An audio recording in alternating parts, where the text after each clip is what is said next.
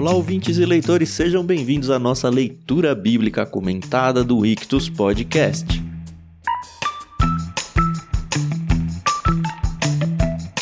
Eu sou o Thiago André Monteiro, arroba Vulgutan. Estou aqui com o Thiago Moreira e com a Carol Simão para a gente continuar no livro de Lucas, entrando acho que meio que na reta final já, né? Capítulo 17, o capítulo de hoje. Bom dia, tudo bem? Oi, pessoal, bom dia. Aqui é a Carol Simão e hoje a gente vai aprender o poder de perdoar o amiguinho. Eu tô mais interessado é na parte final. Essa parte do começo é, aí né? dá muito trabalho.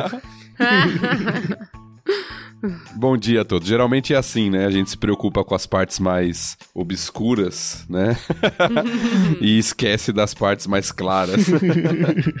Mas vai ser um texto interessante aqui pra gente comentar junto também, caminhando bem no Evangelho de Lucas. Faremos nossa leitura aqui dividindo em três partes, como já estamos acostumados, e parecem ser três temas bem diferentes, é. mas todos eles com uma aplicação bem importante pra gente aqui. Curiosamente, eu que vou ler a primeira parte e a Carol que vai ler a última, né? Pois é, né? Pra você ver as ironias da vida. Pois é, hoje a gente vai dividir o texto em três. Eu vou ler a primeira parte até o verso 10. O Thiago vai pegar do 11 ao 19 e a Carol vai pegar do 20 em diante. Lembrando que a gente faz a nossa leitura na NVT, que foi emprestada pra gente pela Mundo Cristão, a qual a gente sempre gosta de agradecer pelo carinho de ter emprestado a tradução pra gente. Tanto nós quanto os ouvintes seremos sempre gratos a vocês por ter dado esse presentão aí pra gente. Agradeço também a Maria Lídia por ter emprestado o álbum dela Inspiração em Três Tons, que a gente usa como trilha sonora. E no finalzinho a gente volta para contar um pouquinho mais e fazer os convites protocolares de costume.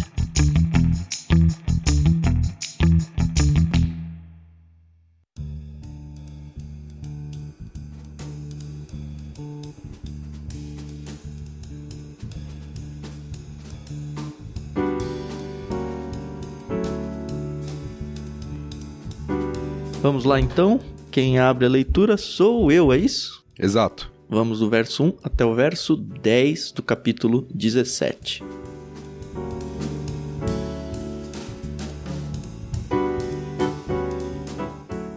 Jesus disse a seus discípulos: Sempre haverá o que leve as pessoas a cair em pecado, mas que aflição espera quem causa a tentação? Seria melhor ser lançado no mar com uma pedra de moinho amarrada ao pescoço que fazer um destes pequeninos pecar. Portanto, tenham cuidado. Se um irmão pecar, repreenda-o, e se ele se arrepender, perdoe-o. Mesmo que ele peque contra você sete vezes por dia, e a cada vez se arrepende e peça perdão, perdoe-o. Os apóstolos disseram ao Senhor: Faça a nossa fé crescer. O Senhor respondeu: se tivessem fé, ainda que tão pequena quanto um grão de mostarda, poderiam dizer a esta moreira: arranque-se e plante-se no mar, e ela lhes obedeceria. Quando um servo chega do campo depois de arar ou cuidar das ovelhas, o senhor lhe diz: Venha logo para a mesa comer conosco? Não. Ele diz: Prepare minha refeição, apronte-se e sirva-me enquanto como e bebo. Você pode comer depois. E acaso o Senhor agradece ao servo por fazer o que lhe foi ordenado? Da mesma forma, quando vocês obedecem, devem dizer: Somos servos inúteis, apenas cumprimos nosso dever.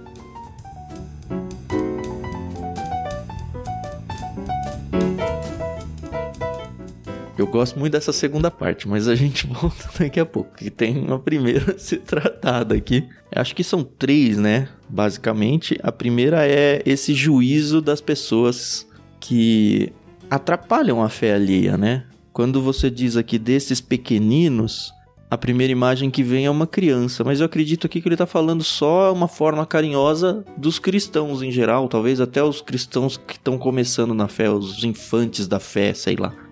E que palavra poderosa, né? Para vocês entenderem aí o que, que é uma pedra de moinho, moinho é que tinha aquelas edificações onde tinha um moinho sendo puxado por animais e tinha uma pedra lá com centenas de quilos, né? Então é um negócio que não dá para escapar. É um juízo muito, muito pesado, o que para mim e acho que para nós três que estamos fazendo LBC aqui dá uma responsabilidade ainda maior, porque fala para quem tem pessoas ouvindo, né? Para líderes de igrejas, para pastores ou para pessoas que de alguma forma estão em referência a outras. E acho que não só isso, né, Tan? Porque esse texto ele é conhecido nas versões mais antigas e ele fala do escandalizar e também fala do. Aqui, quando tá na tradução, que aflição espera, geralmente é o ai. Uhum, né? uhum. Ai daqueles, né? Aquela Uhum. expressão de juízo, né? Severo sobre quem faz outra pessoa pecar. Entre aspas, tá? Uhum. Porque, claro que nós sempre somos responsáveis pelos nossos pecados, mas se nós estamos de alguma forma contribuindo para que outras pessoas pequem, né, o texto também traz uma advertência bem severa aqui, né? Eu acho que vai além apenas da questão da liderança, né, do ensino, mas vai das nossas relações mesmo, né? Tanto é que depois ele vai falar de perdoar. A gente vai entrar na questão do perdão. Eu acho que vai das nossas relações e o cuidado que a gente tem que ter nas nossas palavras, nas nossas atitudes, quando a gente está lidando com as pessoas, porque não é só o lidar com a pessoa. Nós podemos estar levando a pessoa, sendo uma influência para que a pessoa peque contra o Senhor, e o texto mostra que isso é muito sério, Uhum. muito severo. E a imagem é muito forte, né? Pra mim sempre vem a imagem de Judas aqui, não sei porquê. Ele trai Jesus. E Jesus não tá nem falando aqui de traição, né? Ele tá falando de atrapalhar, de ele fazer outras pessoas caírem. Mas não sei porquê, sempre vem Judas na minha cabeça aqui. É, mas eu acho que tem textos que ligam Judas a essa questão.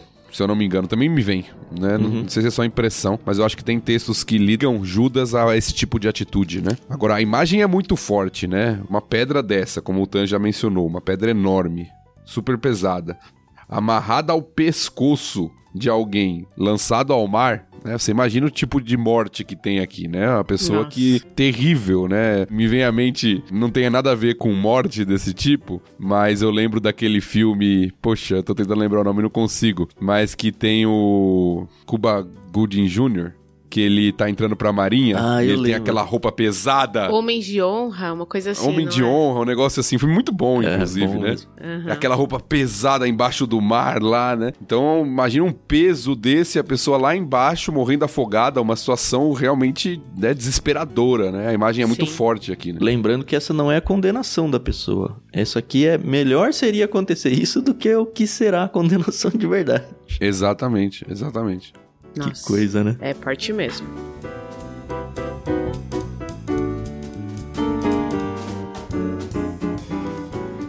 E aí o texto muda para a questão do perdão, né? É interessante porque, ok, alguém me fez pecar. Essa pessoa, ela vai ser severamente punida por isso. Uhum. Agora, se alguém pecar contra mim, eu não tenho que desejar o mal pra ela. Eu tenho que estar pronto para perdoar. Que gera um certo contraste, né, com esse início. É muito legal essa tensão, né? Que o evangelho nos apresenta, porque ao mesmo tempo que ele mostra que o pecado é sério, Uhum. e é tratado de maneira séria, não pode ser desprezado, nós vemos o tamanho da graça, né? Uhum.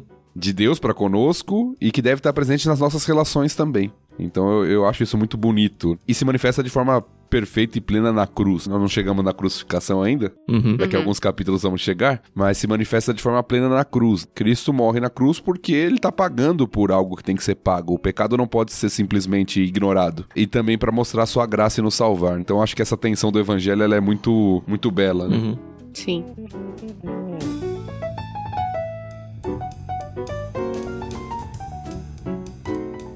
Eu admiro muito pessoas que conseguem perdoar com facilidade, né? Então, eu conheço algumas e, poxa, que maturidade espiritual. Você não é uma, Carol? Eu gostaria de dizer que sim, que eu exercito essa questão do perdão, mas é uma coisa aí que vai, Você né? tem um caderninho de pecado dos outros pra ficar Não, anotando e não. não correr o risco de esquecer isso. Eu entendo a fala da Carol. Aham. Não vou discordar dela. Eu entendo a fala dela e realmente tem pessoas mais maduras e que lidam com isso com mais facilidade, entre aspas, mas eu acho que ninguém tem facilidade de ah, não perdoar. tem. A piada Ah, tá aí, sim, né? é. Todo mundo tem telhado de vidro, né? Facilidade, você fala assim, ó, facilidade. é, eu acho que tem gente que já amadureceu, que lida com isso, que entende melhor, mas falar que é algo fácil pra nós o perdão, né? Eu acho engraçado, porque eu tô sempre envolvido com aulas, né, de temas de aconselhamento, tanto no seminário quanto em cursos, e a aula que dá mais pergunta é a aula sobre perdão. Porque você fala sobre as exigências bíblicas do perdão, aí as pessoas começam: "Ah, mas e se Ah, mas e se tal situação? Ah, e se a pessoa fizer isso, eu também tenho que. As pessoas sempre querem arrumar uma oportunidade pra que fale pra ela, não, no seu caso você não precisa perdoar. Não precisa perdoar, é, é. Não, isso aí é muito grave, né? Depende, né? É uma blasfêmia contra o Espírito Santo, né? Que esse aí não tem perdão. Não, ou quando você pede perdão e a pessoa fala, ah, eu tenho que perdoar, né? Fazer o quê, né? Fazer o quê? E é interessante que Jesus fala que sete vezes por dia, que não é pra gente ficar contando, né? Ó, na oitava já não perdoou mais. Até porque tem outros textos que diz 70 vezes 7, né? é a questão é o quanto tiver. Agora, todo mundo aqui já passou por situações onde alguém te sacaneou ou te decepcionou. Você perdoou e muito pouco tempo depois. E às vezes não é nem no mesmo dia, é só alguns dias depois a pessoa te decepciona de novo e você fala: Ah, não, não vou ser tonto outra vez, né? Mas ó, tinha sido só uma no dia e já estamos em outro dia aqui. É um negócio insano se a gente for pensar. É um negócio. É mais uma daquelas características do cristianismo que eu acho que é muito diferente de qualquer outro tipo de filosofia ou de outra religião. Porque é totalmente contrário à ideia de olho por olho, dente por dente e de retaliação, esse tipo de coisa. Uhum. Pra quem tá de fora, é um, nossa, como o cristão é tonto, né? A gente pode subir em cima dele e fazer o que quiser, porque ele tem que perdoar sempre. E talvez a gente tenha que falar um pouco o que que é esse perdoar aí, aproveitar a experiência que o Thiago tem em relação a aconselhamento. E o que, que é perdoar? É, é zerar a conta da pessoa? É deixar totalmente a pessoa fazer exatamente a mesma coisa outra vez e a gente cair totalmente igual da primeira vez? É não considerar o pecado dela, mas ganhar uma maturidade e, não deixar ser tão fácil que isso aconteça novamente? O que, que é esse negócio? Bom, vamos lá. Vou tentar ser breve pra gente não, não alongar aqui numa aula de uma hora sobre perdão. Né? Mas vou tentar ser breve com alguns princípios básicos. Primeiro, perdoar não é esquecer. Né? Muita gente acha assim, não, quando eu esquecer, eu perdoo. Né? Isso tá mais pra amnésia, né? Algo do tipo, né? Não, não é esquecimento desse tipo. A Bíblia até fala que Deus se esquece dos nossos pecados, mas no sentido de perdoar. Aham. Uhum. Não há um lapso de memória, um esquecimento de um Deus onisciente nesse sentido. E nem nosso. As pessoas nos ferem, nós vamos lembrar das feridas que as pessoas têm sobre nós, que as pessoas fizeram e que nós temos e que sofremos de alguma forma. Então, primeira coisa não é essa ilusão. Segundo, também não é algo meramente emocional, envolve decisão. Porque tem muita gente que fala assim: não, quando eu sentir no meu coração, eu perdoo. É algo muito comum. Aham. E a pessoa fica alimentando aquilo pro resto da vida Sim. alimentando. ali. Quando eu sentir que eu devo perdoar, né? Quando eu não tiver mais nada contra a pessoa. E isso, na verdade, pode levar cada vez pior, porque a pessoa vai Nossa. guardando amargura no coração. É, é. Uhum. Então, perdão é uma decisão. E eu acho que a chave, pra tentar resumir a resposta. A chave para o perdão bíblico, esse texto ele é resumido, mas tem o texto maior que eu gosto muito em Mateus 18, que Jesus não só responde quantas vezes deve perdoar, que é o que o Tan já falou, 70 vezes 7, mas ele conta uma parábola. Hum. E é aquela parábola de um senhor que tinha um cara que devia muito pra ele, e aquele cara não tinha como pagar, e aí esse senhor resolveu perdoar esse homem que tinha uma dívida impagável, e esse homem tinha um outro conservo que tinha uma dívida infinitamente menor em comparação e não quis perdoar Uhum. aquele que fez com ele. A parábola é muito clara, Jesus nem precisa interpretar, porque basicamente perdoar o próximo é basicamente se colocar, a gente sempre fala, né, de empatia, de se colocar no lugar do outro. Sim. Uhum. Basicamente, perdoar é se colocar no lugar do outro. Em que sentido? Quando eu sofro algo, quando a pessoa me ofende, ele é o ofensor, e eu não quero perdoar, é por quê? Porque eu acho que ele não merece o meu perdão. Uhum. Agora, quando eu me coloco no lugar do ofensor, eu lembro o quanto eu preciso de perdão. E se colocar no lugar do outro não é fictício, porque todos nós somos os ofensores. Essa é a Sim. grande questão. Uhum. Que dependemos do perdão de Deus, né? Exatamente, a gente fala assim, ah, o Tan acabou mencionando isso, as pessoas sempre falam isso. Ah, então o cristão vai ser trouxa então, porque toda vez que a pessoa pecar contra ela, ela vai perdoar. Imagine se a gente usa o mesmo raciocínio pra gente. Nossa. Ah, então Deus vai Ser trouxa. É, eu nem gosto de usar esse termo, parece ofensivo, né? Uhum. Porque quantas vezes eu peco contra Deus? Uhum. 70 vezes No mesmo 7, dia. né? No mesmo dia. É, então, e, é, e é o que Deus faz comigo. Então, basicamente, perdoar é entender o que eu recebi. Uhum. E fazer igual, né? Por isso que a Bíblia sempre liga perdoar uns aos outros como Deus em Cristo vos perdoou. A relação é sempre com a atitude de Deus para conosco. Uhum. Quando eu tiro isso da questão, olho só no relacionamento, eu vou ter muita dificuldade de perdoar. Porque eu vou olhar pra pessoa, vou achar que ela não merece, vou achar que eu sou superior que ela, vou achar que ela tá abusando. Quando eu tiro Deus da jogada, eu não perdoo. Agora, quando eu lembro o que eu faço para com Deus, como Deus é gracioso para comigo, aí fica mais fácil de eu refletir isso nos meus Uhum. relacionamentos. Pra mim, essa é a chave. É, eu falo, ah, claro que eu perdoo. Deus me perdoou de um negócio muito maior. Exatamente. Da dívida impagável.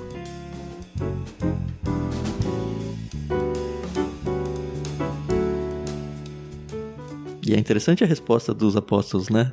Eu gosto mais da tradução antiga, né? Que fala, ah, aumenta a nossa fé, né? Tipo, é impossível.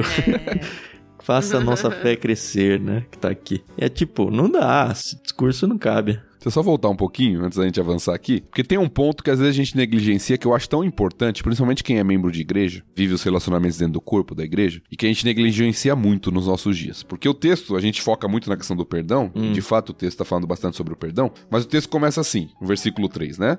Se um irmão pecar, repreenda-o, e se ele se arrepender, perdoe-o. Essa primeira parte é muito negligenciada nos nossos dias. Verdade, né? Que a gente perdoa sem a pessoa pedir perdão? Não só isso, a gente não faz esse exercício fundamental de ajudar um ao outro através de apontar as nossas falhas pra gente crescer. Uhum. Então, se alguém me fere, depende do perfil da pessoa, mas a maioria das pessoas, se alguém é ferido no contexto da igreja, a pessoa não fala e ela guarda amargura. É. Ou a que perdoa fácil fala, ah, deixa pra lá, deixa pra lá, e também não lida com o assunto, né?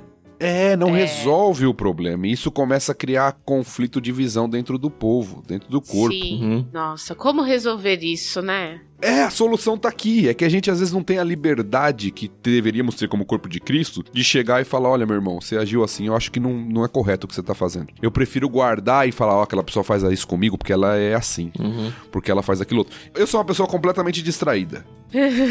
o que é péssimo pra um pastor. Graças a Deus tenho uma esposa que sempre me dá toques e conselhos. Nossas esposas são uma graça de Deus mesmo, viu? Porque o que a Renata me, me protege. Nossa, minha esposa, ela chega pra mim e fala assim: Você viu que tal pessoa tá meio triste? Não. Eu falei, tal pessoa veio na igreja hoje? Às vezes eu nem vi a pessoa. E ela já viu pelo olhar que a pessoa não tá bem, né? Então, várias vezes eu já vi gente um pouco mais sensível que chega assim e fala assim: "Ah, o pastor me ignorou". Ah, é. Porque às vezes eu tô lá, né? Vai começar o culto, você tá preocupado, um monte de coisa, passo pela pessoa, nem olho pela pessoa, nem cumprimento a pessoa. Porque eu sou uma pessoa muito ruim pra essas coisas, né?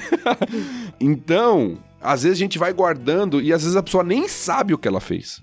Ou às vezes fez mesmo, mas precisa de alguém pra dar um chacoalhão nela.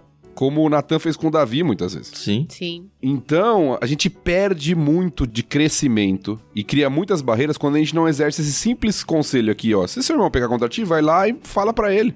E não é fala pro amiguinho, né? Fala pra ele.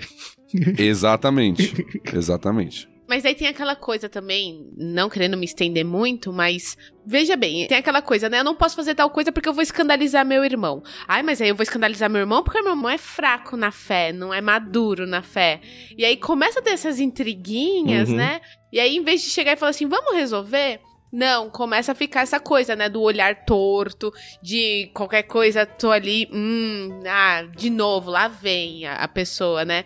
E é difícil, é realmente uma questão de maturidade muito grande. As crianças são maravilhosas nesse aspecto. A gente tem que aprender demais É com as crianças, porque elas brigam, daqui a pouco elas estão ali resolvidas, não é nem se resolvendo, resolvidas. Já estão brincando Já junto, né? esqueceram. É. E a Quando a gente, gente não, perde né? isso a na gente vida, né? fica, né? Pois é. Talvez por isso Jesus comparou muitas vezes que nós deveríamos ser como, como... Como crianças. crianças, né? Sem contar esse negócio de não confrontar a pessoa ou de não dar nem a chance dela perceber que ela pecou. Eu vi uma ilustração há tempos que eu gosto bastante. Que você ficar remoendo isso é como se você mesmo estivesse tomando veneno esperando que a outra pessoa morra. É isso, né? Sim, isso que é bonito, inclusive nas virtudes do evangelho, né? A gente fala do perdão como algo difícil, e de fato é, mas o perdão ele é libertador, né? É. Quando você não perdoa, você vai sendo consumido, né? Uhum. Sem perceber, né? É como o Tan falou, você vai tomando veneno e você quer que a outra pessoa fique ferida, mas no final é você que tá. Uhum. A outra pessoa é o pastor Tiago que nem sabe que você foi na igreja. é, ainda bem que a gente tem as Acontece. esposas, viu?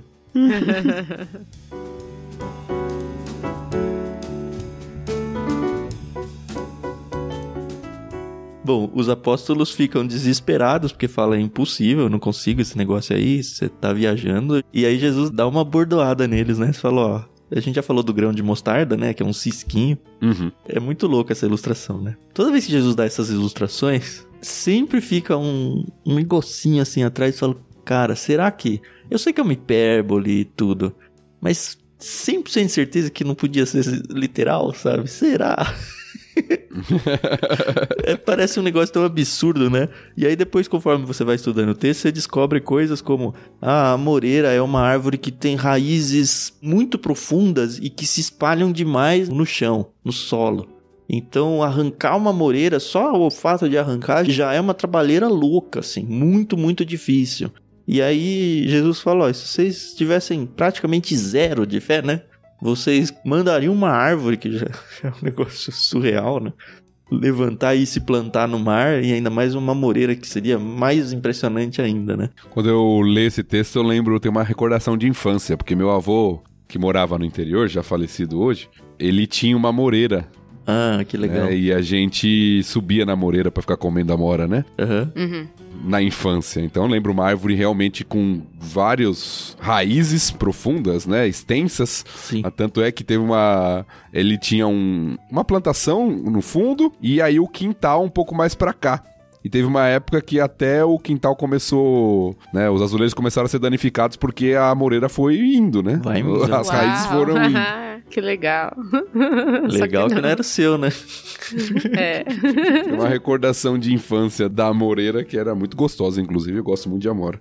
Ficava com a mão toda vermelha. Olha, eu, assim. É, eu né? tinha no SESI, eu comia muito. Voltava com a roupa, nossa, minha mãe ficava brava aqui. Sujava toda a camiseta branca.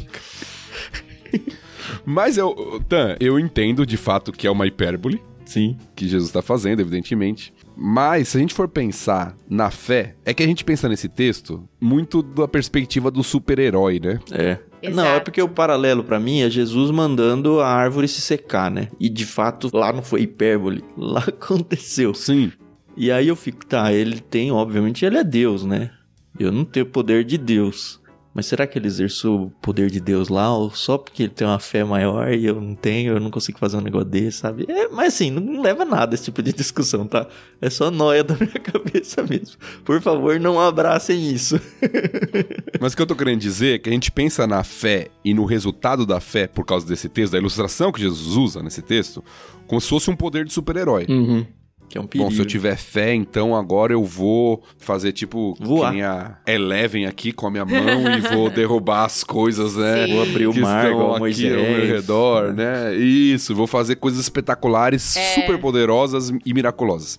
Tem até uma ilustração, não sei se quantos conhecem, mas daquele soldado que foi capturado pelo exército inimigo. E aí o, o general fala: faz esse carro ligar aqui. Se o seu Deus é o Deus Todo-Poderoso, faz esse carro ligar. E aí o rapaz ora e aí liga o carro. E aí o general se ajoelha chorando e vai ver o carro não tinha nem motor. E É, eu já vi Foi isso. a fé. do- Mas é bem esse sentido mesmo quando você pensa nessa questão da fé, né? Eu vou ganhar superpoderes, né? É, só que a gente esquece que, de fato, e a gente sabe que não é a fé humana, é a graça de Deus para conosco, mas a gente tem que entender que a, a salvação é mediante a fé.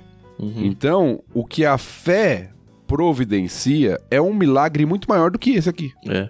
No texto seguinte que a gente vai ler, que um leproso samaritano é curado e fala no final que a fé dele o curou ou o salvou, a gente vai Sim. chegar lá. Uhum. O milagre é muito maior do que a moreira ser lançada no mar, entende? Uhum. Um pecador, um morto espiritualmente, ser salvo é um milagre muito maior do que esse aqui. Então é claro que é uma hipérbole, mas é que a gente sempre pensa nessas questões espetaculares, mas a gente esquece do milagre da fé que já existe em nós. É. Bem da hora.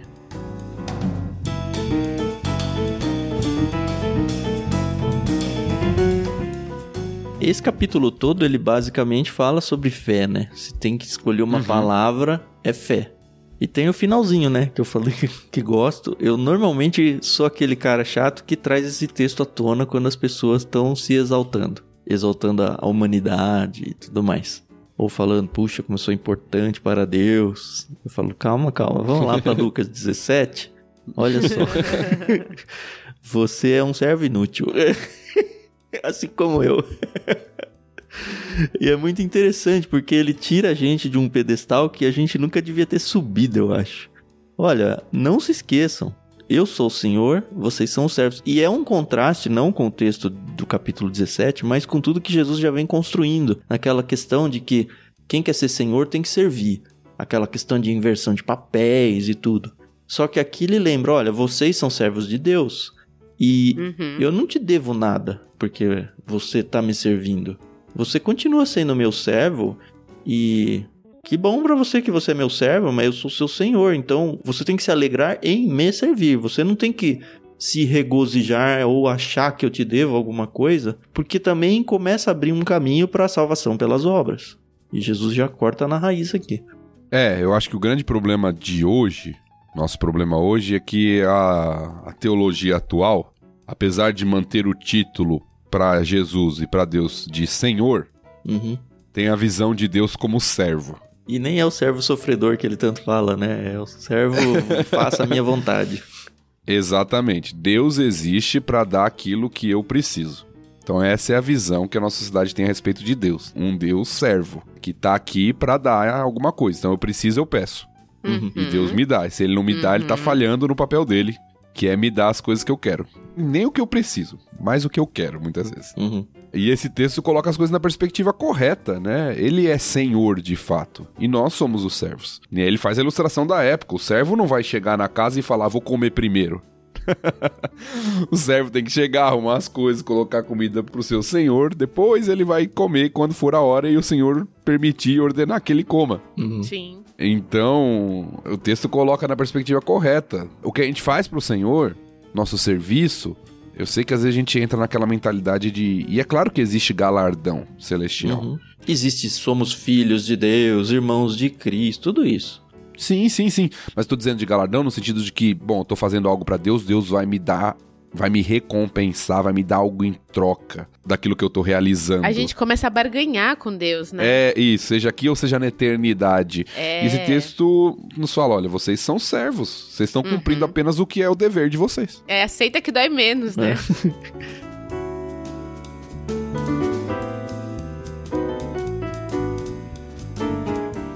Eu acho interessante esse negócio de galardão, porque demorou muitos e muitos anos pra alguém me explicar o óbvio. Que tá num texto lá, infelizmente eu não anotei e me veio isso à mente agora. Mas tá, acreditem, tá lá na Bíblia. Talvez alguém de vocês dois lembrem disso. Qual que é o propósito de ganhar esses galardões? As pessoas pensam, não, porque eu vou ser rico, eu tô comprando tesouros pro céu. Nos textos que revelam o que vai acontecer quando a gente chegar no céu, nós vamos receber os nossos galardões, que são os nossos tesouros, e vamos colocar diante de Deus, no altar de Deus. É a nossa oferta para Deus quando a gente chegar lá. Não é a nossa riqueza para passar a eternidade, sabe? É, olha Deus, eu não mereço, eu quero ofertar esse meu galardão pro Senhor. É para isso que vai servir o galardão. Então, quando me falaram isso, resolveu assim muita coisa, até uma certa ganância espiritual, se é que eu posso dizer isso, no sentido de que não, eu quero me tornar rico lá no céu, então deixa eu fazer as coisas aqui porque o meu salário tá engordando lá. E quando chegar lá eu vou ter uma conta corrente grande. Não é pra isso. Eu tava tentando achar a referência aqui de cabeça, mas se eu não me engano é Apocalipse, que fala que nossas coroas serão depositadas diante do trono. Mas eu não, Mas tô- tem. não achei a referência correta. Tem, tem. Ah, beleza. um dia a gente chega lá. A questão é se a gente vai lembrar que a gente falou isso um dia.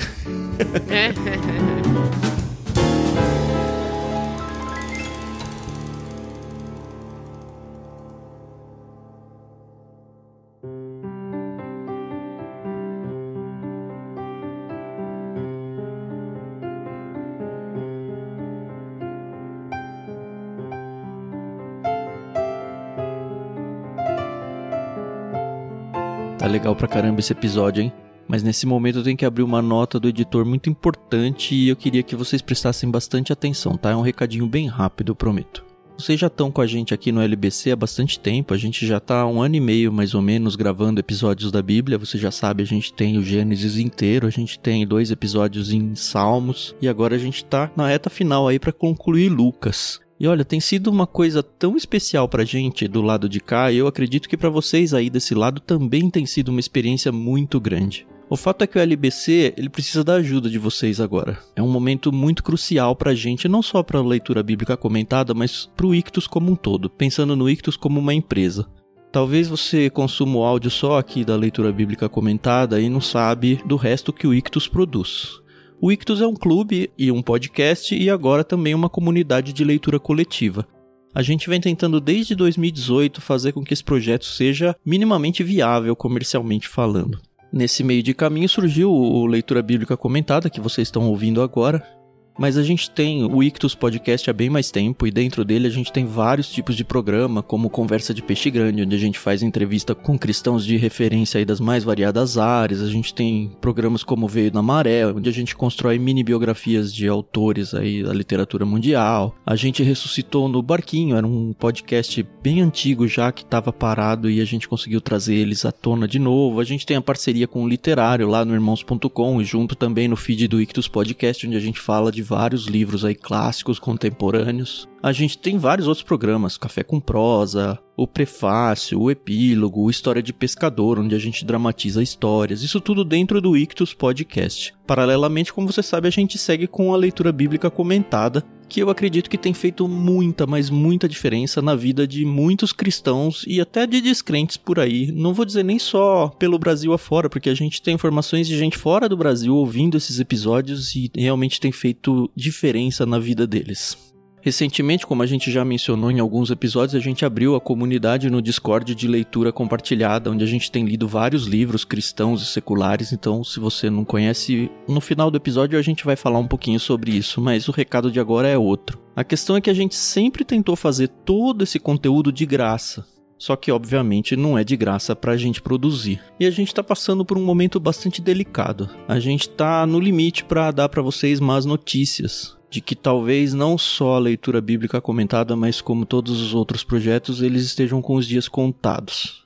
A gente tem gasto desde 2019, principalmente quando a gente começou os podcasts, recorrentemente com tecnologia, burocracia, próprio pessoal, editores de podcast, ilustrador, gestor de marketing divulgação, nada disso sai de graça e obviamente você sabe disso, né? E eu e a Carol a gente tem colocado dinheiro do bolso sistematicamente para fazer esse sonho continuar vivo. Só que esse sonho ele não vai continuar se a gente não tiver ajuda de vocês, assim, ajuda externa. A princípio a gente ficou pensando, poxa, vamos tentar fazer com que o clube de assinaturas consiga bancar tudo isso. Mas a realidade é que viver de livros no Brasil é muito difícil o clube de fato não dá praticamente nenhum resultado financeiro pra gente, a gente mal consegue pagar as contas com ele. Então, basicamente, o peso fica em cima de mim e da Carol e mais precisamente dos nossos cônjuges, que são quem estão trabalhando nos seus empregos seculares para conseguir manter a nossa família funcionando e, consequentemente, fazer com que tanto eu quanto a Carol a gente se dedique muito tempo para produzir tudo isso.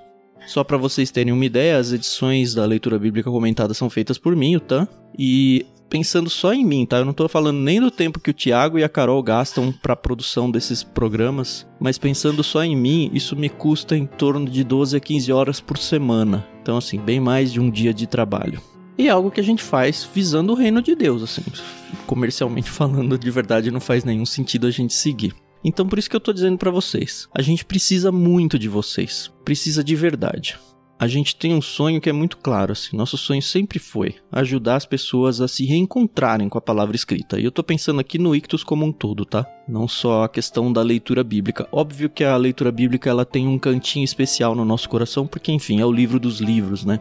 Mas a gente acredita que através dos livros qualquer pessoa pode ter momentos de prazer, de contemplação, de crescimento pessoal, social e principalmente no LBC espiritual. A gente até tentou criar a Ictus Experience, que está funcionando muito bem, que é essa leitura compartilhada que a gente está tendo desde julho e está sendo realmente muito especial. E a gente quer fazer com que aquela experiência, assim como tudo que a gente entrega no Ictus, seja uma experiência gratuita, porque as pessoas possam ter a oportunidade de entrar nessa comunidade e desenvolver seu hábito de leitura, ler junto com a gente, de fato aproveitar isso. Inicialmente a gente até pensou em cobrar para fazer essas leituras junto com vocês, ou cobrar para participar de live, esse tipo de coisa, como a maioria das pessoas faz aí na internet, vende curso, constrói mentorias e tudo. Só que Talvez a gente não tenha tino comercial, mas a gente acredita diferente, né? A gente sempre pensa, poxa, será que a gente não consegue entregar isso tudo de graça para edificar na vida das pessoas? Será que a gente não consegue fazer diferente do que o mundo faz? Será que a gente não pode pelo menos tentar manter esse sonho nosso acessível para todo mundo, mesmo para quem ainda não consegue ajudar a gente? Mas como eu já expliquei, é impossível a gente seguir adiante sem recurso, né? É exatamente aí que a gente precisa de você. De você, eu não tô falando nem de vocês assim genericamente, porque eu quero que cada ouvinte que está ouvindo isso se sensibilize e entenda que, olha, se eu não me envolver, esse projeto pode morrer. E puxa, vai ser tão difícil pensar, principalmente na leitura bíblica comentada, que isso pode acabar, sabe?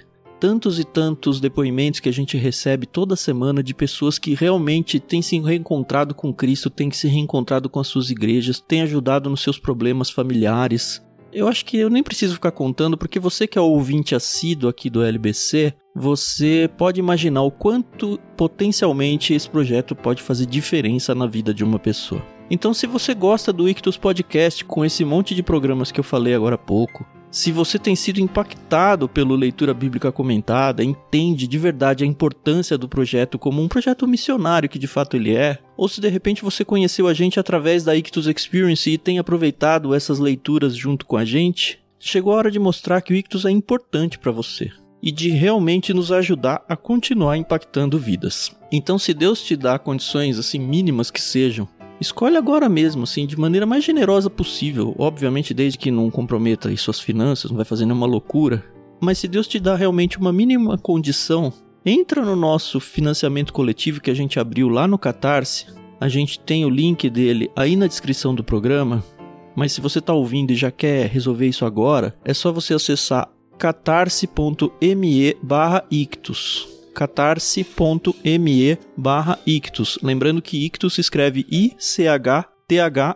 Se você está na dúvida, vai na descrição do programa que tem o link pronto para você a gente criou duas faixas de apoio recorrente lá. A ideia é que você assuma a gente, principalmente o LBC, como um projeto missionário, seja você como pessoa física, ou seja você tentando incentivar um grupo pequeno que você faz parte, ou até levando a liderança da sua igreja e falar: olha, vamos abraçar esse projeto missionário, ele tem feito tão bem para tanta gente. A gente está aberto a tudo isso. Se você não quer fazer através do Catarse ou quer procurar a gente para conversar sobre isso, manda um e-mail pra gente para contato arroba clubeictus.com.br. Clube com E no final, tá?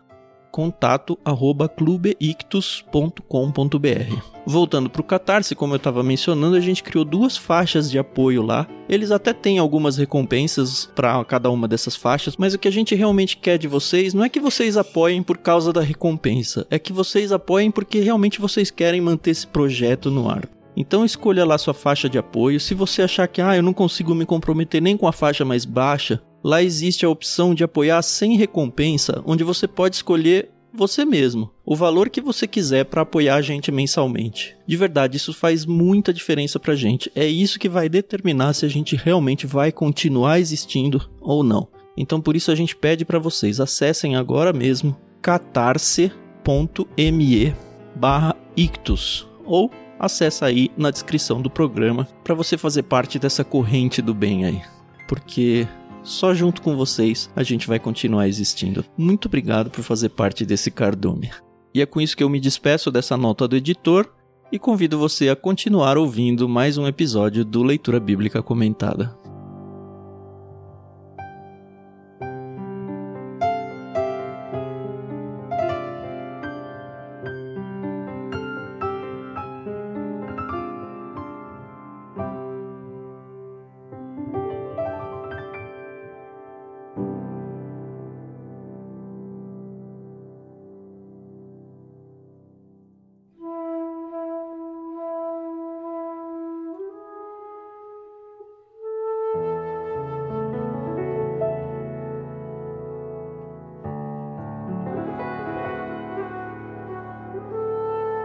Muito bem, acho que a gente já gastou mais de meia hora e nem virou pra segunda parte ainda. Tá na hora, né? tá na hora. Vamos lá então, vou fazer a leitura. Versículos 11 a 19.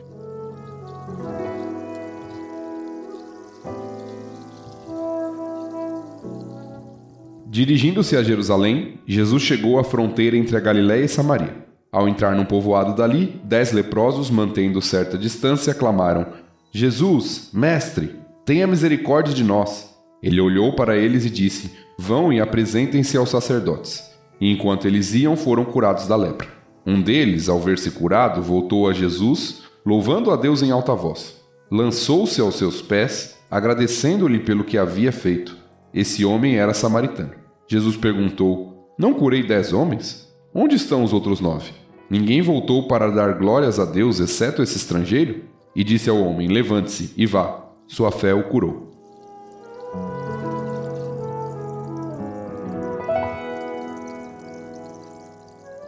Eu gosto de pensar que eu seria o homem que voltaria para agradecer, mesmo sabendo que muito possivelmente não.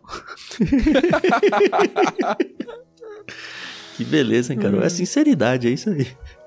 É, entendeu? Acho que a gente ficaria tão empolgado de estar curado que ia querer fazer outras coisas, né? Viver uhum. uma vida que estava perdida. E é interessante que esse que voltou parece que ganhou mais do que os outros nove, né? Que os outros nove é, aparentemente então. ganharam a cura física. Esse que voltou Exato. ganhou a física e a espiritual, né? É o que o salvou. Eu não gostei desse a sua fé o curou. Eu acho que Assim, é. o texto grego, ele dá abertura para ser os dois, o curou e o salvou. Mas eu acho que o contexto pede tanto mais um salvou aqui do que curou. Enfim, a ideia é que você foi salvo. Você voltou e você se rendeu a mim, né? Concordo com o Tan. A palavra que é usada para salvação nas escrituras para quem estuda teologia, né, já estudou soterologia, por exemplo, é, é a palavrinha uhum. que dá origem a esse termo. Ela pode se referir à cura física ou à salvação espiritual. Uhum. Tá bom? Certo. A palavrinha de fato pode ser traduzida como curou. Não está errado, literalmente falando, mas eu também achei que a NVT não pegou a ideia aqui do texto. Até porque os outros nove também foram curados, né? Exato. Todos já tinham sido curados ou purificados, uhum. que é na tradução mais antiga traz a ideia de purificação da sua impureza da lepra, né? Todos já tinham sido purificados ou curados da lepra e apenas um voltou. E apenas a esse é dito que a fé dele o havia curado ou salvado. Uhum. Eu acho também, a minha impressão do texto é que esse homem foi além da cura física. Ele verdadeiramente foi salvo e isso foi refletido na atitude que ele teve diferente dos outros nove. E um samaritano de novo, né? Muito legal. Aquele ser odiado. Tem alguns detalhes nesse texto muito interessantes pra gente notar. Primeiro é que Jesus está indo para Jerusalém, a gente já viu isso lá em Lucas 9, ele começa a sua grande viagem até Jerusalém, e ele está na fronteira entre a Galiléia e a Samaria. Que é de norte ao sul, para quem tá pensando no mapa aí. Sim. O que é muito importante, muito interessante pensar que ele está num território de fronteira. Por quê? O que acontecia com o leproso? Um leproso não ficava dentro da comunidade. Ele tinha que viver separado.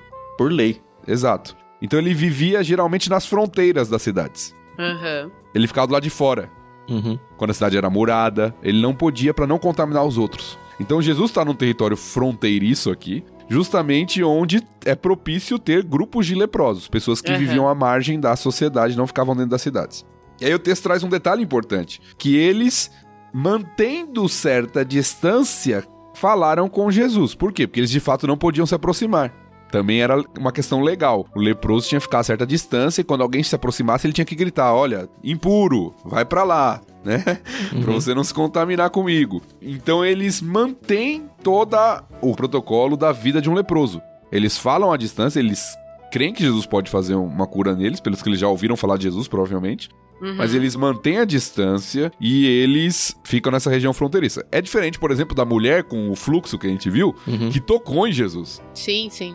Aquela mulher tá fazendo algo socialmente impróprio. Sim. Porque ela tá impura e tá tocando numa outra pessoa. Uhum. Esses homens não, eles estão impuros, mas eles estão mantendo os protocolos. Uhum. Certo. Vamos ficar à distância, né? E aí Jesus vira para eles e fala: Olha, vão lá e se apresentem aos sacerdotes. Quando um leproso ia até o sacerdote? Quando ele tava curado. porque é o sacerdote que fazia a inspeção corporal dele e falava, ó, tá curado, pode voltar para sua comunidade e tal, ou não, não tá curado. Exatamente. Todas essas leis que a gente está citando se encontram em Levítico. Depois você pode olhar com calma, tá? Levítico 13, que fala sobre a questão do leproso, tem tudo lá. Só pra gente não gastar muito tempo voltando pros textos lá. Mas ele tinha que se apresentar diante do sacerdote. O sacerdote averiguar se de fato ele estava curado e podia voltar para a vida em comunidade. Uhum. Mas Jesus simplesmente vira para eles e fala assim: olha, vão se apresentar aos sacerdotes. Jesus não cura eles ali. Isso é, É interessante verdade. dessa cura. É verdade. É um exercício de fé para eles, né? É. Exato, né? Vão lá e se apresentem aos sacerdotes. É quase na cabeça da pessoa, né? Talvez de um cético. É quase assim, olha, vai que seu problema vai ser resolvido, mas sem nenhuma garantia. Só assim, ah. É quase aquilo que Tiago condena, entre aspas, quando fala assim, ó, seu irmão tá com necessidade, fala assim, ó, vai em paz, eu vou orar por você. Uhum. Sim. Ué, isso aqui não vai resolver nada, né? Você tem que fazer alguma coisa de prático. Mas Jesus sabe o que ele tá fazendo. Ele é Jesus Jesus. vai fazer o milagre naquele. Exato, ele vai fazer o milagre naqueles homens, mas ele de alguma forma testa a fé e a obediência daqueles Sim. homens. É muito paralelo com o texto de Naamã, né? O leproso que vem até Israel buscar a salvação, né? Buscar a cura da lepra. E o Eliseu, ele fala, não, vai lá no rio e se banha. Tipo, não tem um negócio miraculoso ali na frente que a pele fica limpa. É um negócio que precisa realmente desse exercício de fé de fazer um negócio que não faz menor sentido. Mas tudo bem, eu vou fazer porque eu acredito que isso vai acontecer mesmo assim, mesmo não fazendo sentido nenhum. E é interessante assim que, num certo sentido, os 10 têm essa fé. Sim. Uhum, sim. Porque eu acho que é muito mais difícil ter a fé de ir diante de um sacerdote. Imagina, cara, você leproso, todo enfaixado, doente, sei lá quanto tempo fora da comunidade. Aí você vai passar um carão desse na frente do sacerdote, que se você tá imundo ainda, você pode contaminar o sacerdote, sabe? Você tava preocupado com o protocolo com as pessoas passando na fronteira da cidade, você vai se prestar a isso. E eles se prestaram, então os 10 tiveram fé pra cura, pelo menos. Mas não foi a fé suficiente pra salvação, né? Só um que volta. Uhum. O fruto, né? A evidência de que algo aconteceu diferente na vida desse homem é a gratidão e o louvor, né? Sim. Ou seja, o que que esses homens esperavam a vida toda? Serem curados da lepra para poder voltar a viver em comunidade. Quando isso acontece com esse homem, aquilo que ele mais esperava já não é o mais importante. O mais importante agora é voltar para agradecer e louvar. E Os outros agradecer. não. Nossa. Os outros vão. Poxa, aconteceu o meu milagre, eu vou agora fazer o que eu sempre sonhei. Sim. Esse homem volta, né? E se lança aos pés de Jesus, agradece. Aí o texto dá o destaque que o Tan já disse, né? O homem era samaritano. É, então, eu ia dizer, o É. texto não diz que os outros são judeus. Mas eu acho que pelo menos alguns deviam ser, viu? Eu acho que ele pressupõe que os outros nove são judeus. É, né? Não sei se os nove, mas. Algum era, né? Uns três, quatro, né? E aí Jesus questiona justamente isso, né? Uhum. Onde estão os outros nove? Ninguém voltou para dar glórias a Deus, exceto esse estrangeiro?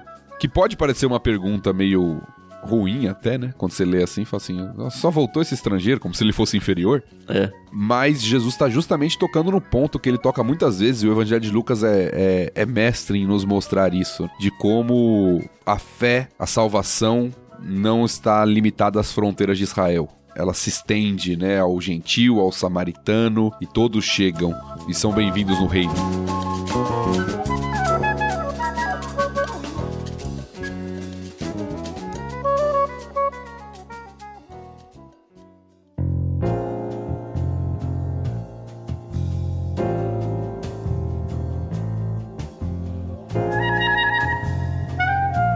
Legal, então vamos virar pro último trecho.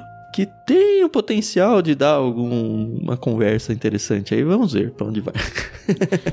Vez da Carol de ler, né? A gente vai agora até o final do 20 em diante. Isso aí. Então bora lá.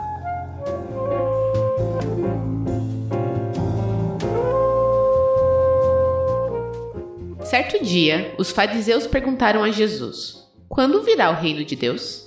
Jesus respondeu: O reino de Deus não é detectado por sinais visíveis. Não se poderá dizer está aqui ou está ali, pois o reino de Deus já está entre vocês.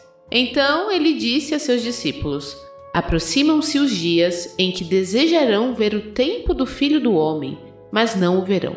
Dirão a vocês: Vejam, lá está, ou aqui está ele. mas não os sigam.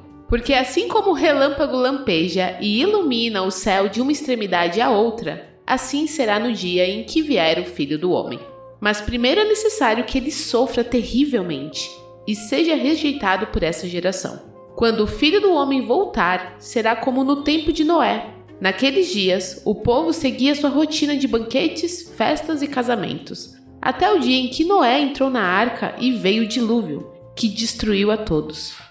E o mundo será como no tempo de Ló. O povo se ocupava de seus afazeres diários, comendo e bebendo, comprando e vendendo, cultivando e construindo, até o dia em que Ló deixou Sodoma. Então fogo e enxofre ardente caíram do céu e destruíram a todos. Sim, tudo será como sempre foi até o dia em que o Filho do Homem for revelado. Nesse dia, quem estiver na parte de cima da casa, não desça para pegar suas coisas. Quem estiver no campo, não volte para casa. Lembre-se do que aconteceu à esposa de Ló. Quem se apegar à própria vida a perderá. Quem abrir mão de sua vida a salvará. Naquela noite, duas pessoas estarão dormindo na mesma cama. Uma será levada e a outra deixada. Duas mulheres estarão moendo cereal no moinho. Uma será levada e a outra deixada. Dois homens estarão trabalhando juntos num campo. Um será levado e o outro deixado. Senhor, onde isso acontecerá? perguntaram os discípulos. Jesus respondeu: Onde estiver o cadáver, ali se ajuntarão os abutres.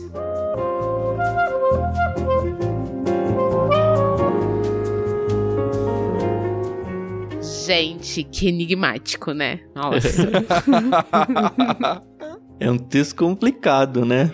Porque tá falando de profecias de coisas que não aconteceram. E a gente só tem que acreditar. E ela, apesar de ter muitos detalhes, ela não é super clara, né? É Jesus respondendo a uma pergunta. É interessante que quem pergunta aqui não são seus discípulos, são os fariseus. Só que Jesus fala para os discípulos depois. Eu entendi essa pergunta dos fariseus quase como uma afronta, uma zombaria. Porque, lembra, eles estão esperando um Messias terreno que vai dominar e Jesus está indo para Jerusalém. Uhum. Talvez até seja uma pergunta no sentido: é agora? Você está indo para Jerusalém? Quando que vai acontecer esse negócio aí? Porque a gente não tá vendo nenhum tipo de movimento. Me passa essa sensação. Sim, eu acho que mais pelo que a gente já conhece dos fariseus e da oposição, do que pelo texto em si, né? A pergunta é, é, simples aqui, né? Sim. Quando virá o reino de Deus, mas eu também tenho a mesma impressão. Ah, legal, você tá indo pra Jerusalém com 12 discípulos aí, e você diz que é o Messias, cadê seu exército? Uhum. Quase uma zombaria mesmo, né? É. Então, quando virá o reino de Deus? Naquela expectativa que a gente já falou, expectativa comum uhum. do judaísmo do primeiro século, né? Do Messias, não só do primeiro século, mas do judaísmo do Messias libertador, que viria para libertar Israel de Roma. Até a resposta de Jesus, né? Porque falou, não é visível, é meio que vocês estão esperando enxergar alguma coisa, vocês não vão ver. Isso, e o reino de Deus já está entre vocês. Aqui tem uma briguinha de palavras, né? Isso, tem um, uma briga porque é uma preposição que algumas versões traduzem como dentro de vocês. Várias fazem isso, mas eu acho que a NVT acertou na mosca. Aqui. Sim. É uma preposição que pode ter mais de um significado, né? Pode ser entre, pode ser dentro, uhum. pode ser a partir de. Mas ele tá falando com fariseus, né? Então, se fosse com os discípulos, acho que a dúvida seria maior. Mas com fariseus não dá para falar, tá dentro de vocês onde não está é dentro de vocês. Né? Exato. Então eu acho que a tradução foi boa mesmo, pelo contexto, porque o reino já está, o reino de Deus já é chegado, né? Como a gente já viu em, outras, em outros uhum. textos aqui, Sim, é, falando é. das virtudes do reino, né? Da presença do rei entre eles. É claro que o reino, Jesus não elimina um reino literal, até porque a próxima parte do texto vai mostrar alguns indícios sobre isso, uhum. mas ele fala que os indícios do reino já estão presentes, né? Que eles já poderiam notar que os indícios do reino estão presentes. Sim.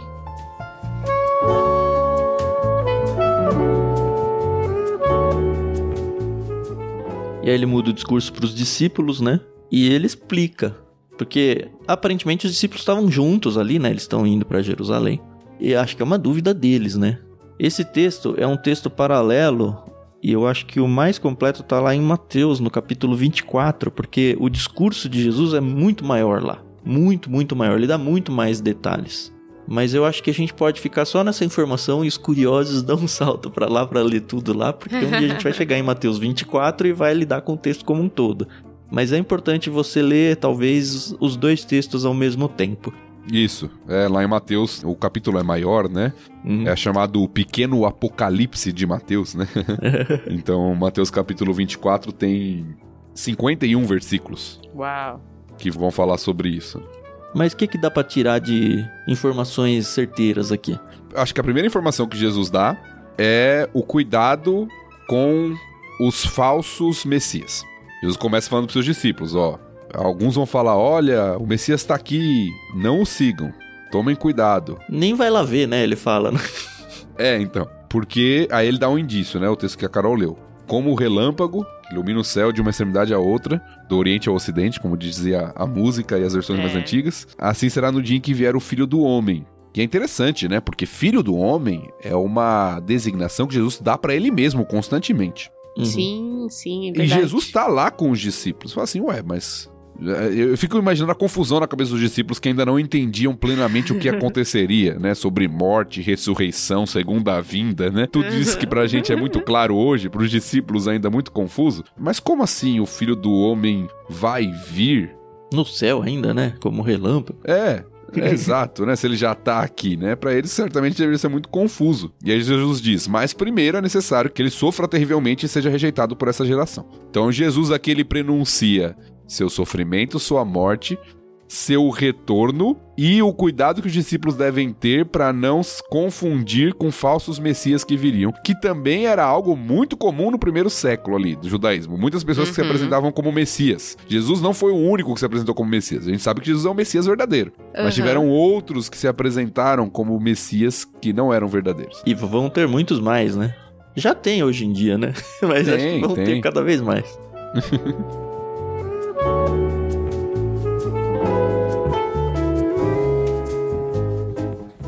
Bom, e aí ele faz os paralelos, né? Os dois principais com Noé Uhum. e com Ló. No sentido de que, Isso. ah, beleza, a vida tá tudo bem, tudo seguindo como se Deus nem existisse. E aí, de repente, pá, vem a tempestade e não dá tempo de entrar na arca mais. Vem a chuva de fogo e não dá tempo mais de fugir da cidade. E é assim que vai ser a volta de Cristo. A gente vai estar vivendo normalmente suas vidas aí. E de repente, blá, vai cair tudo. O mundo vai virar de ponta cabeça. É, os dois paralelos têm a- a- os mesmos pontos de contato aqui, né? Isso. A normalidade da vida, entre aspas, e o juízo subsequente. E iminente e imediatamente, assim, né? Sim.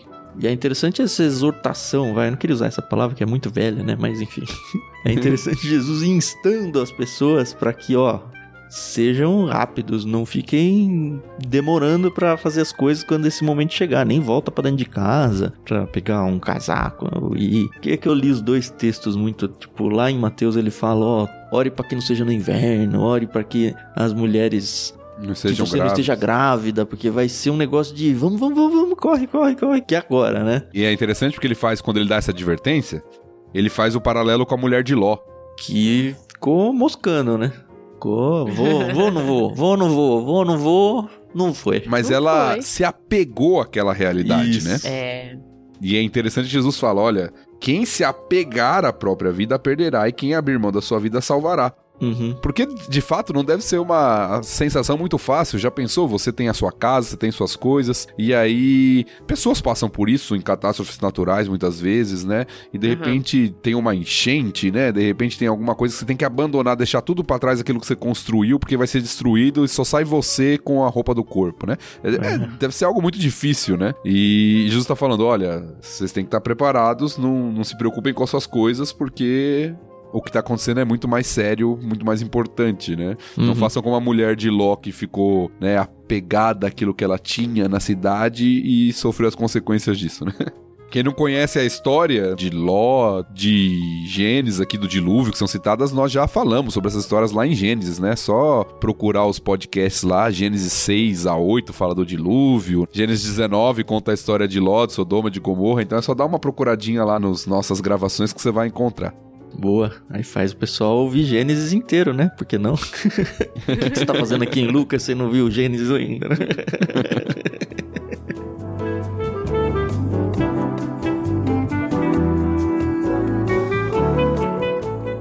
Mas aí a partir do verso 34, vem o texto que confunde um pouco, né? Naquela noite, duas pessoas estarão dormindo na mesma cama, uma será levada e a outra deixada. E aí isso aí vai se repetindo em vários contextos, né? Uma será levada e outra deixada. E assim, em situações cotidianas da vida deles lá, né?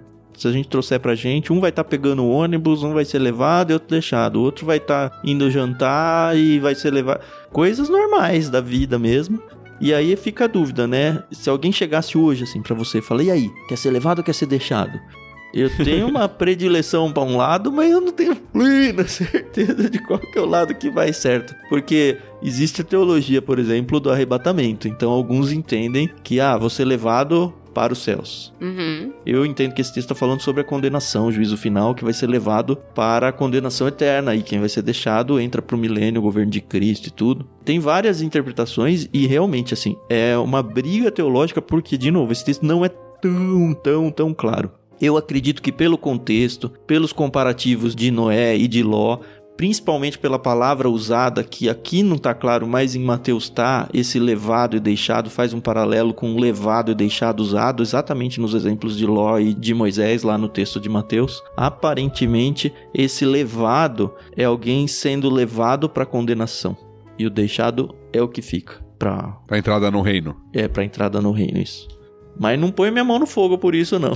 Sim, é um texto difícil, não tão claro, né? Eu acho que pra gente fechar uma teologia bíblica sobre tempos futuros, escatologia, a gente não pode ficar somente nesse texto, evidentemente, né? Vários outros textos têm que nos ajudar a gente a formar a nossa teologia a respeito dos eventos futuros. O texto não é tão claro assim. Eu, particularmente, acredito na tribulação, sou pré-tribulacionista, pré-milenista, para quem conhece um pouquinho dos termos aí, mas também compartilho com o Tan a visão de que esse texto não está falando do arrebatamento arrebatamento da igreja. Ele está falando desse momento de juízo mesmo final ali, onde vai haver a separação até porque o texto está falando um contexto, a pergunta que gerou lá, a pergunta dos fariseus lá atrás, é sobre a questão do reino, né, uhum. a entrada no reino. Eu acho que o texto está dando indício a respeito disso. As ilustrações são, os exemplos, né, são de condenação. O final, eu acho que responde muito onde estiver o cadáver. Aparentemente é um dito popular, né? Onde estiver Sim. o cadáver, ali se ajuntarão os abutres. Os que vão ser levados deixaram seus corpos ali. Eu acredito que eles vão ser levados espiritualmente, né? E os corpos estão largados na rua. E aí, enfim, são os condenados. É, era um provavelmente um provérbio para uma situação de, de realmente de, é, de juízo, né? De morte. Uhum. É, os cadáveres espalhados em um terreno, talvez depois de uma guerra, e os abutres, né? Os esqueci o nome do pássaro mas os animais, né, os cadáveres no chão e os animais comendo, né, a, carne desses cadáveres, né? Os urubus. Urubu. Boa. os urubus comendo a carne dos cadáveres. Esse é aquele tipo de texto que eu não abro a boca, porque é muito difícil você chegar, né, assim, numa conclusão, então eu prefiro apenas ouvir. A gente tem, por exemplo, eu li pro Thiago em off, acho que vou ler aqui também. A Bíblia diz tudo NVI, não é NVT, tá? Para esse texto, falando da palavra tirada, diz o seguinte: pode referir-se a ser tirada para a destruição, tirada do meio da destruição ou levada para o reino. O que fica bem claro é que, independentemente de quão estreita na vida seja a intimidade entre duas pessoas, elas não têm garantia de terem o mesmo destino eterno. E eu acho que cabe aqui, já que a gente está um pouco confuso no texto, cabe uma palavra de conforto e de alívio. Não fique preocupado, no sentido de que ninguém vai chegar para você, e aí, quer ser levado ou quer ser tirado? A questão é se a sua vida vai estar tá alinhada com Cristo ou não, se a sua vida está entregue a Cristo ou não. A sua preocupação que você tem que ter aqui é a que Jesus falou: olha, quando vier a catástrofe natural, Vamos correndo, vamos lá, não se apegue às coisas porque você tem que tentar salvar a sua vida. Se você vai para o lado A ou lado B, o importante é saber que você vai para o lado certo, não porque você escolheu o lado A ou o lado B, mas porque você escolheu a Cristo. Então fique tranquilo quanto a isso. Acho que vale sim o alerta de Jesus, que é muito forte, de não ficar correndo atrás de, olha, Jesus voltou ali, vamos lá no monte, não sei aonde. Não. Jesus vai voltar e vai ser visível para todos, assim, vai ser indiscutível que é a volta de Cristo, sabe? Se for discutível, não é. É isso.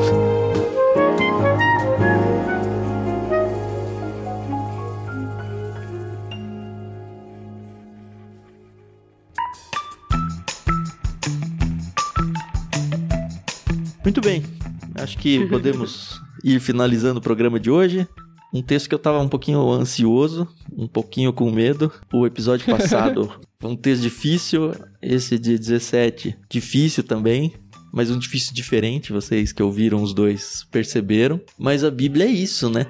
A gente lida com textos, as pessoas acabam tendo conclusões e construindo teologias um pouquinho diferente aqui e ali, e eu acho que a gente tem que exaltar sempre e incentivar muito o respeito entre as partes.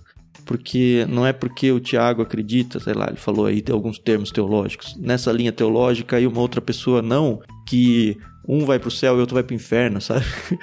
A uhum. fé nossa está fundamentada no mesmo Cristo. Amém. É óbvio que tem doutrinas muito bases assim das escrituras e ali sim acredito que existe sim uma diferenciação entre de fato entender o evangelho ou não, mas a salvação em si não está amarrada em ser pré ou pós-tribulacionista, milenista, milenista, esse tipo de coisa. Isso aí sim. é só o ser humano falho e limitado tentando lidar de uma maneira mais honesta possível. Eu realmente acredito que todo lado é super honesto com os seus estudos e as suas interpretações.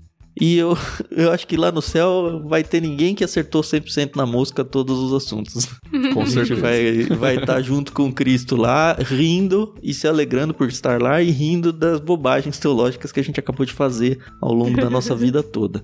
Então respeita o seu amiguinho do lado, respeita o seu irmão em Cristo que não acredita exatamente como você, ele não é um herege por causa disso, tá? Entenda isso. E a gente não quer nunca plantar isso. Óbvio que eu tenho a minha posição teológica, a Carol tem a dela, o Thiago tem a dele. E como é a gente que apresenta esse programa, a gente vai apresentar com mais veemência, até naturalmente, aquilo que a gente acredita.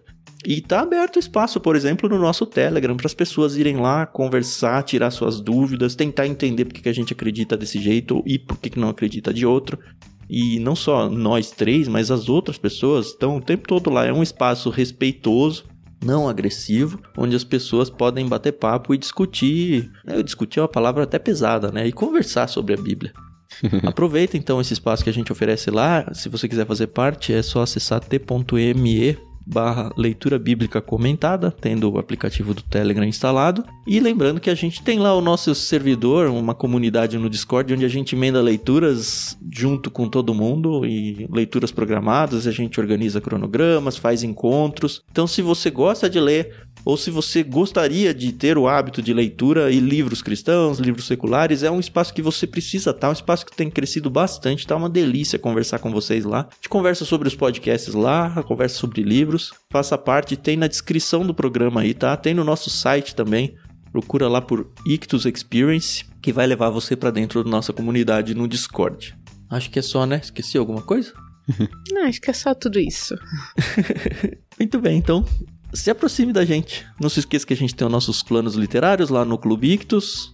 O Tiago, pastor de um seminário aqui em São Paulo, tem indicado livros no plano Bíblia o seminário, né, tem indicado livros no plano Bíblia. Nós sempre indicamos o plano Vida, que é de vida cristã prática. Acho que casa demais com o que a gente faz aqui. E na descrição tem também as formas que você pode ajudar financeiramente a gente, sendo associado do clube, ou se envolvendo com doações avulsas, ou se comprometendo a ser um dos mantenedores mensais. Deus sabe quanto a gente precisa disso e o quanto você pode de fato abençoar o nosso projeto como um projeto missionário mesmo. Eu acho que o LBC é muito isso mesmo, um projeto missionário que está levando a palavra de Deus a lugares que nós fisicamente não conseguiríamos alcançar. Faça parte dessa rede aí com a gente. E mais uma vez, muito obrigado por gastar a sua horinha e pouco aí ouvindo a gente essa semana. Terça-feira que vem a gente volta com o capítulo 18. Obrigado, Carol. Obrigado, Thiago. Obrigado, ouvintes. E até a próxima. É isso aí, pessoal. Muito obrigada. A paciência e a audiência de vocês é fundamental. E a gente se ouve no próximo episódio. Até mais. É isso aí, pessoal. Obrigado. Obrigado, Tam. Obrigado, Carol. Muito bom estar com vocês de novo, conversando sobre as escrituras. Muito bom estar com vocês aí. Espero que vocês desfrutem desse período aí de conversarmos juntos sobre a Bíblia e aprendam cada vez mais. Deus te abençoe.